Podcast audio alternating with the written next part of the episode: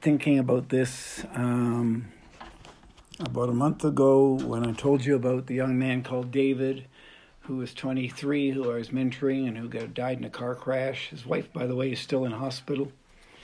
That got me thinking about you know how short life can be and the fact that you might die tomorrow. He wasn't planning to die at the age of 23, newlywed.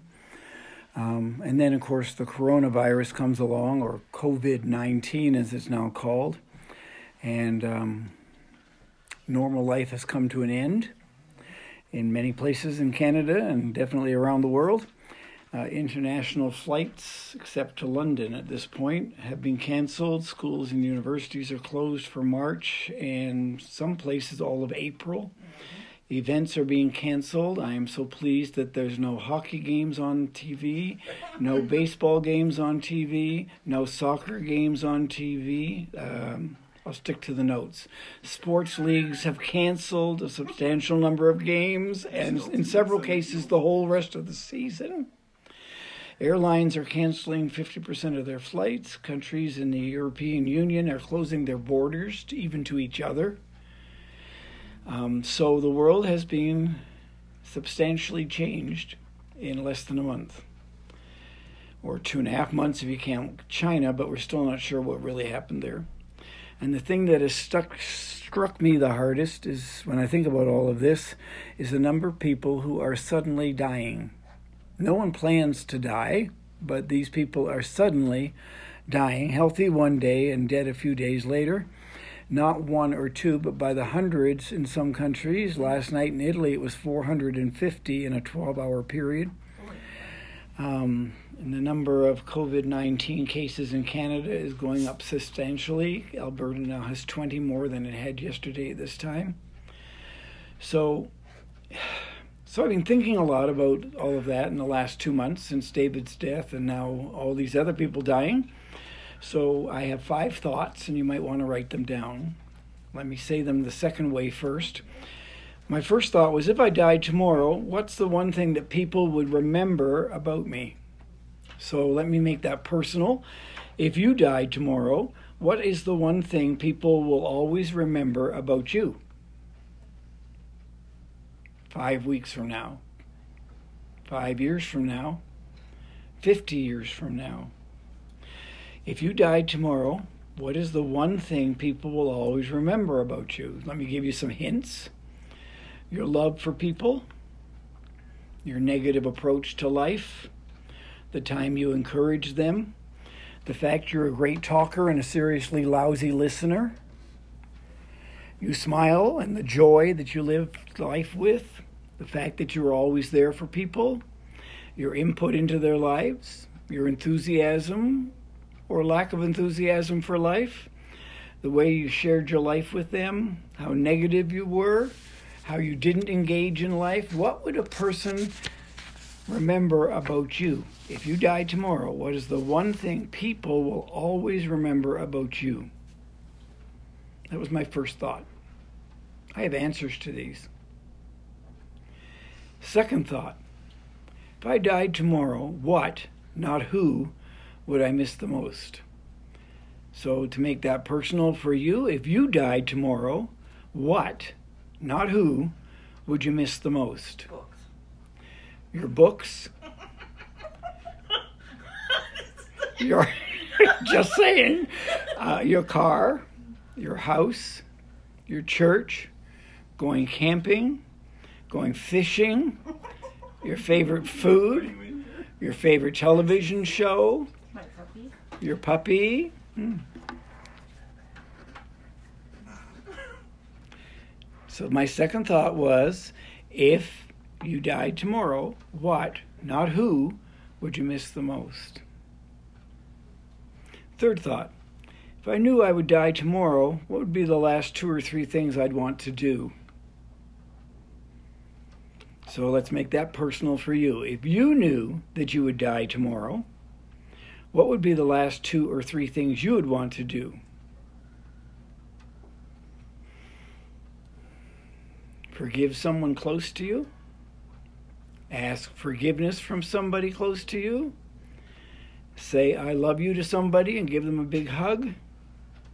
make amends for something you did or said a week or a month or years ago, eat your favorite meal, write a letter to your children letting them know how proud you are of them, going fishing. so, if you knew that you would die tomorrow, what would be the last two or three things that you'd want to do? My fourth thought if I would die tomorrow, what would be my greatest regret? So, making it personal, if you knew that you would die tomorrow, what would be your greatest regret?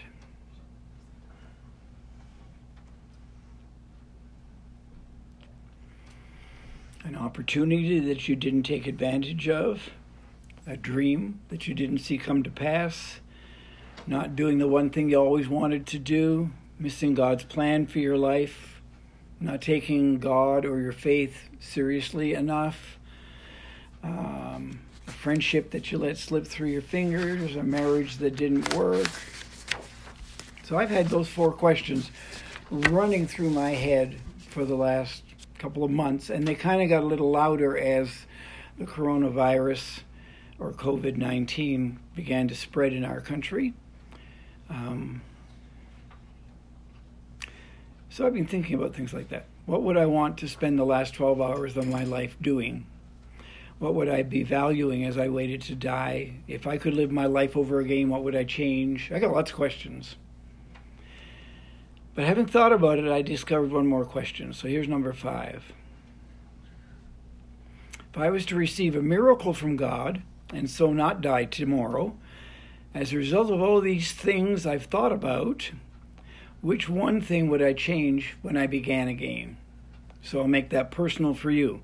What is the one thing you would immediately change if your death was canceled and you got to continue your life again in perfect health? In perfect health. Yep.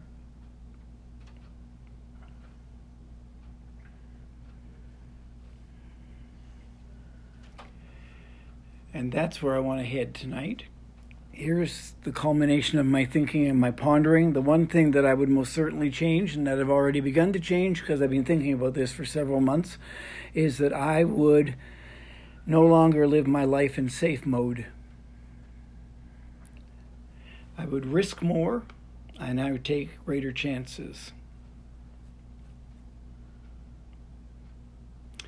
Most of us are playing it safe and we're not going all out, full steam ahead, 100% engaged.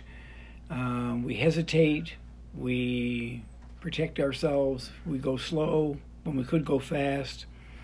So I decided that I would not live my life if I had a chance to start again, if I knew I was dying and it got healed, and I had a chance to start again, and I am, I'm still he- here, so I've got a chance to start again if I want to. I would no longer in any way play it safe. I would go all out, full steam ahead, 100% engaged. I would step out in faith and give God more opportunities to, move in power. God wants to move and do the miracle signs and wonders he talks about in the Bible, but because we're not stepping out and engaging, um, that we're playing it safe, because we're concerned about what people will think or what happens if it doesn't work or what my boss think or we're playing it safe, we don't see the power of God moving. So I would be less timid and less fearful of things not working out. I would not give a rip about what people think of me. I think I'm already that far ahead. Um, and I would risk it all more often and more quickly. So, what is the one thing you would immediately change if your death was canceled and you got to continue your life in perfect health once again? So, as I thought about that, I've thought about many of the times I've not stepped out in faith, when I haven't grabbed hold of life, when I've not wanted to walk through the open door, when I've not been open or vulnerable because somebody hurt me or I got offended or whatever, and I've not risked what is so that I could grab hold of what might be.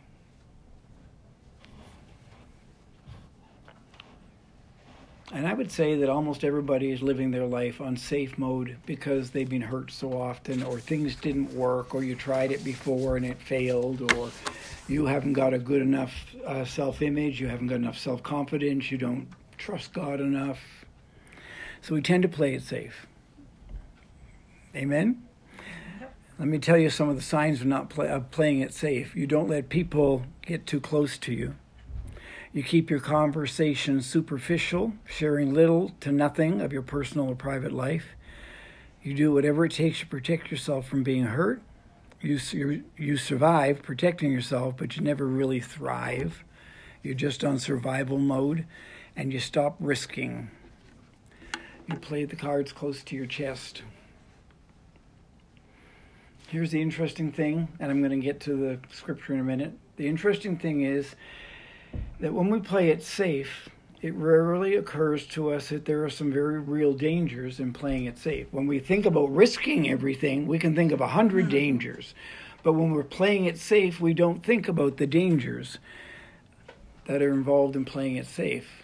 Dangers like nothing will ever change, or you miss God's plan for your life, Helen Keller. Everybody remember who Helen Keller is? The blind and, and mute? Deaf, sorry, and then mute. Avoiding danger in the long run is no safer than outright exposure. Life is either a daring adventure or nothing. So we avoid danger by playing the safe mode, and we don't risk what we have in the hope of reaching something we haven't got yet or can't see. So we'd rather walk by sight, not by faith. I'm going to be biblical now. We'd rather live by what is than risk it all for what might be. And so we avoid risk no matter the cost.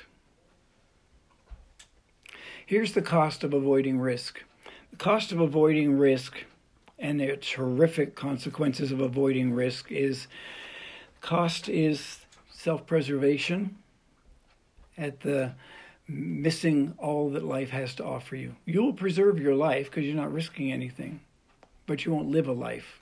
You will exist. You will pass up the opportunities to have a meaningful life in exchange for just merely existing. That's the cost of playing it safe. When you look back from the in the future with massive regret because you played it safe, You'll look back with regret because you guarded your life. You were suspicious of people who were friendly. You always assumed the worst and you refused to take chances. So, Mark Twain, everybody know who Mark Twain is? Good. He said, 20 years from now, you'll be more disappointed by the things you didn't do than the things that you did do. So, when you play it safe, you pass up the opportunity to have conversations that would change your life or somebody else's life. When you play it safe, you never discover or know what is possible. When you play it safe, you lack passion for life. Other people don't know you love them, don't feel your love. Your potential is never discovered, and God's purpose for your life goes unfulfilled. The cost of playing it safe is much higher than the cost of risking it all and engaging in life. So, Second Kings chapter 7. 2 Kings chapter 7, and we're going to start with verse 3. And I think this is the New Living Translation if you're trying to find the right translation. Now there were four men with leprosy. If you had leprosy, you didn't live in the village, you lived outside the village. You couldn't come into the village because they thought you were contagious. And so you lived lonely, isolated, hurt. There were four men with leprosy sitting at the entrance of the city gates. Why should we sit here waiting to die? They asked each other. We will starve if we stay here, but with the famine in the city, we will starve if we go back there. So we might as well go out and surrender to the Aramean, sorry, Arme, I had it this afternoon. Syrians. Thank you, Army. If they let us live, so much the better, but if they kill us, we would die anyways. So at twilight they set out for the camp. And when they came to the edge of the camp, the camp is their enemy camp, no one was there. For the Lord had caused the army to hear the clatter of speeding chariots and the galloping of horses and the sounds of a great army approaching. The king of Israel has hired the Hittites and the Egyptians to attack us, they cried to one another. So they panicked and ran into the night, abandoning their tents, horses, donkeys, and everything else as they fled for their lives. When the men with leprosy arrived at the edge of the camp, they went into one tent after another, eating and drinking wine, and they carried off silver and gold and clothing and hid it. Finally, they said to each other, This is not right. This is a day of good news, and we aren't sharing it with anyone. If we wait until morning, some calamity will certainly fall upon us. Come on, let's go back and tell the people at the palace. So they went back to the city and told the gatekeepers what had happened. We went out to the camp, they said, and no one was there. The horses and donkeys were tethered and the tents were all in order, but there wasn't a single person around. Then the gatekeeper shouted the news to the people in the palace. And the king got out of bed in the middle of the night and told his officers, I know what has happened. They know we are starving, so they have left their camp and have hidden in the fields. They are expecting us to leave the city and then they will take us alive and capture the city. And one of his officers replied, We had better send out scouts to check this check into this. Let them take five of the remaining horses. There's only five remaining because they're eating the horses to live. If something happens to them, it will be no worse than if they stay here and die with the rest of us. So two chariots with horses were prepared, and the king sent scouts to see what had happened to the army. They went all the way to the Jordan River, following a trail of clothing and equipment that the army had thrown away in the mad rush to escape. The scouts returned and told the king about it, and then the people of Samaria rushed out and plundered the camp. This is an amazing story of somebody who risked something. The only food source was in the neighboring community where food was stockpiled by the enemy so the good guys didn't have any food. And the lepers were starving to death at the city gate because they couldn't go into the city because they were lepers. And they had every reason to believe that the enemy would not give them food and would kill them if they made any attempt to enter the enemy territory looking for food. And one of the lepers of the four did a risk assessment. And he began to question the sanity of staying where they were and certainly dying versus taking the risk of going to the neighboring city in hopes of finding food. So he said, and we read it in verse 3 Why stay here until we die? You think about it, he wasn't being irrational. He was pointing out the danger of playing it safe. Let's play it safe. We'll stay in the city gate. We can't go into the city, and even if we did, there's no food. And we can't go to the army, the enemy's camp, because that army, although they've stockpiled food, will kill us. So we're going to play it safe and stay here. But he was pointing out the danger of playing it safe. He's going to die if you stay there. So it would be risky to walk towards our enemy, but at least there's potential for a better life than we'll have if we stay here, because we'll just die. And that's true for us. The dangerous consequences of playing it safe may be less obvious, but they pose a greater threat in the end. And the dangers aren't sudden and the dangers aren't dramatic. They develop slowly over time and you won't see them and they're difficult to identify. And that's what makes playing it safe so dangerous. So here's the example playing it safe is like having a slow leak in a tire. The danger of playing it safe isn't something we see or we feel on a daily basis. We become aware of the dangers of playing it safe only real, when we realize we're stuck and wondering how it happened. The tire goes flat eventually, and we're stuck wherever it goes flat.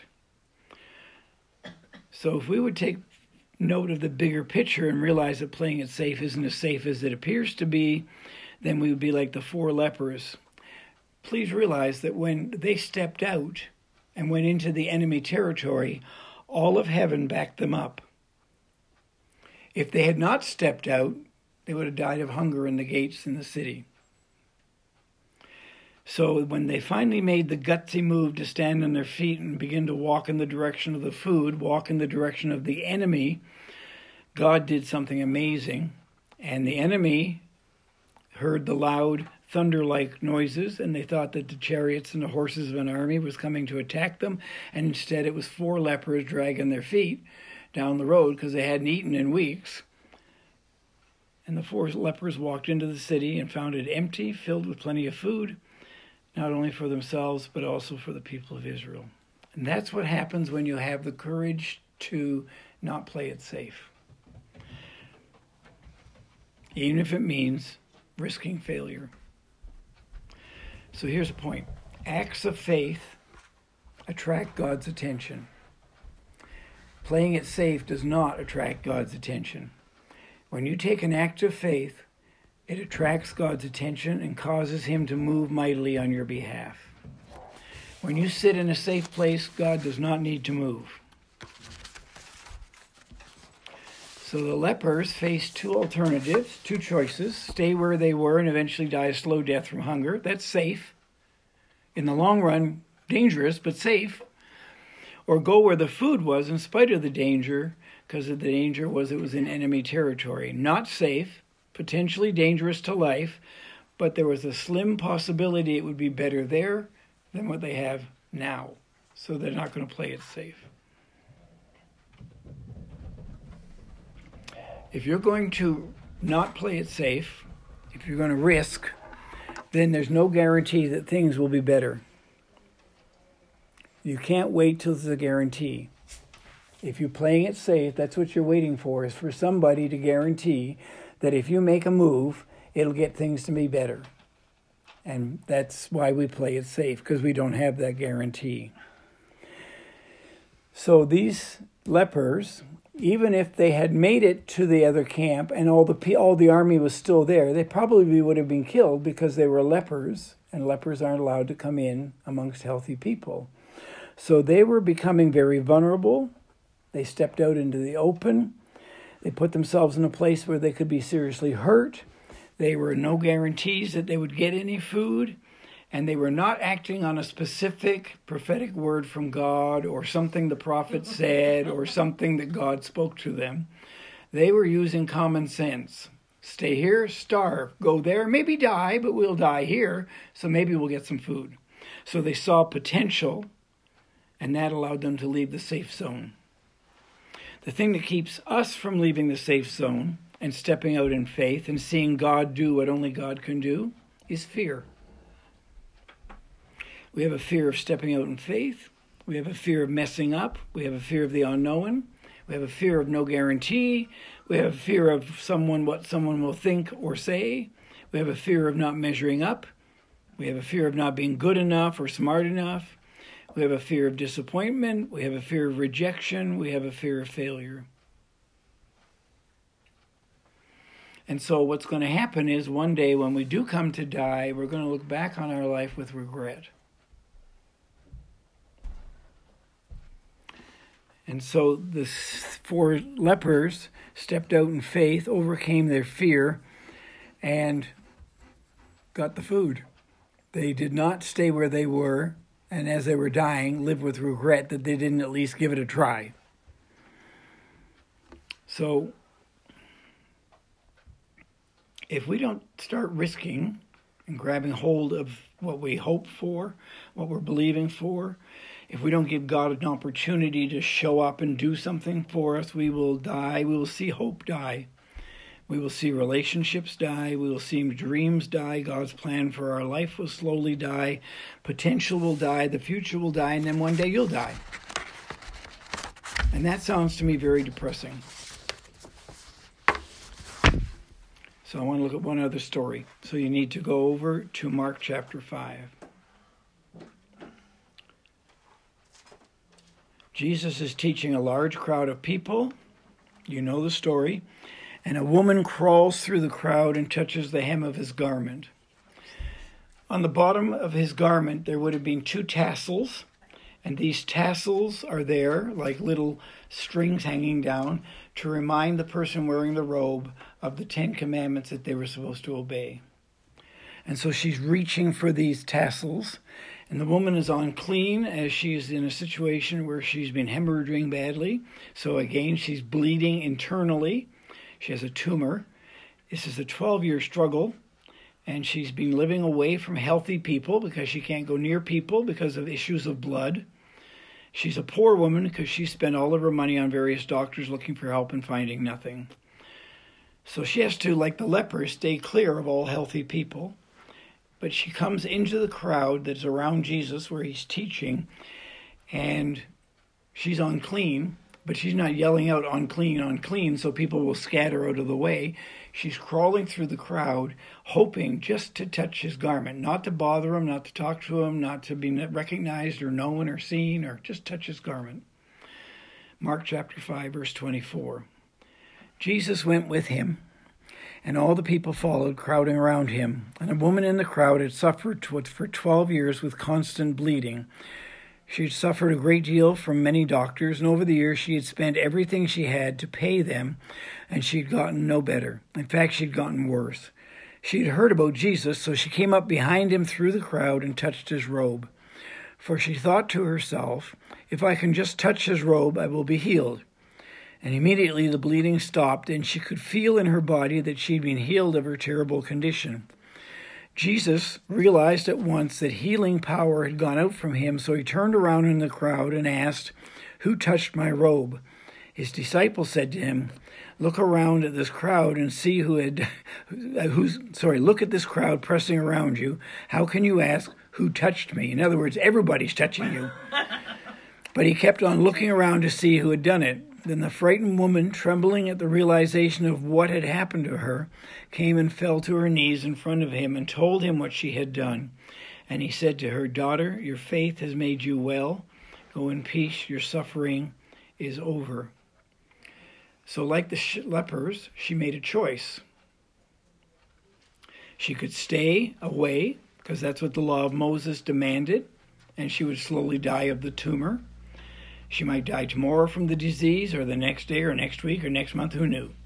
Or she could risk being stoned and crawl through the crowd, pressing in on Jesus and touch the hem of his garment. She had a choice to make. She could stay safe, or she could risk it. So she risked it. She overcame her fear, and she did something that released the power of God to change her life. If she hadn't stepped out and taken that risk, she would have lived with deep regret for the rest of her life. So, you might die tomorrow. Then again, you may not. You never know for sure. But here's what I do know for sure if you don't make some decisions to change and move forward, nothing in your life will change. Everything will remain exactly as it is. You'll be safe because you're pretty comfortable with how things are and even though you won't die physically, you will be dead on the inside because you won't be changing and you won't be moving forward into more life and greater freedom. And you'll eventually be dead inside, although you're still alive outside. And then when you do die physically, you'll still be safe facing the same issues you're facing now, and you will regret that you had not lived your life well and that you wasted a lot of your life. So we need to risk it. Whatever your it is. I don't know what your it is. We need to trust Jesus and move forward. We need to step out in faith. We need to give him an opportunity to do what only he can do, which is to do miracle signs and wonders. We need to give him a chance to open a door to make a way where there is no way. We need to begin to embrace life, come alive more than we've ever done before, living life to the fullest, enjoying it moment by moment.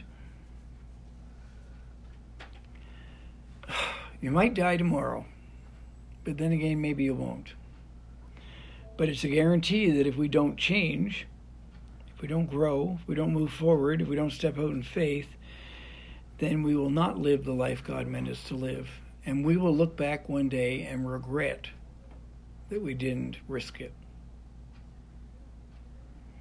So, my lesson as I've been thinking about the coronavirus, thinking about David and his death at 23, is what are we all waiting for? If we're waiting for it to be easy, it's not going to be. If we're waiting for it to be safe, it's not going to be. If we're waiting for all the, the path to be set out in front of us, it's never going to happen. If you're waiting for even God to direct your next five steps in a row so that it's safe, it's not going to happen. But you need we need to look inside of us and say, what is it that's keeping us from living and embracing life to its fullest, whatever it, it is, and deal with it. And every one of us has something we want to do that we wished we could do. And one day when we're dying, we're going to wonder why we didn't do it. And so now would be a good time to decide to get there before it's too late. And it may be too late in a week from now, the way the world is going. So that's my thinking.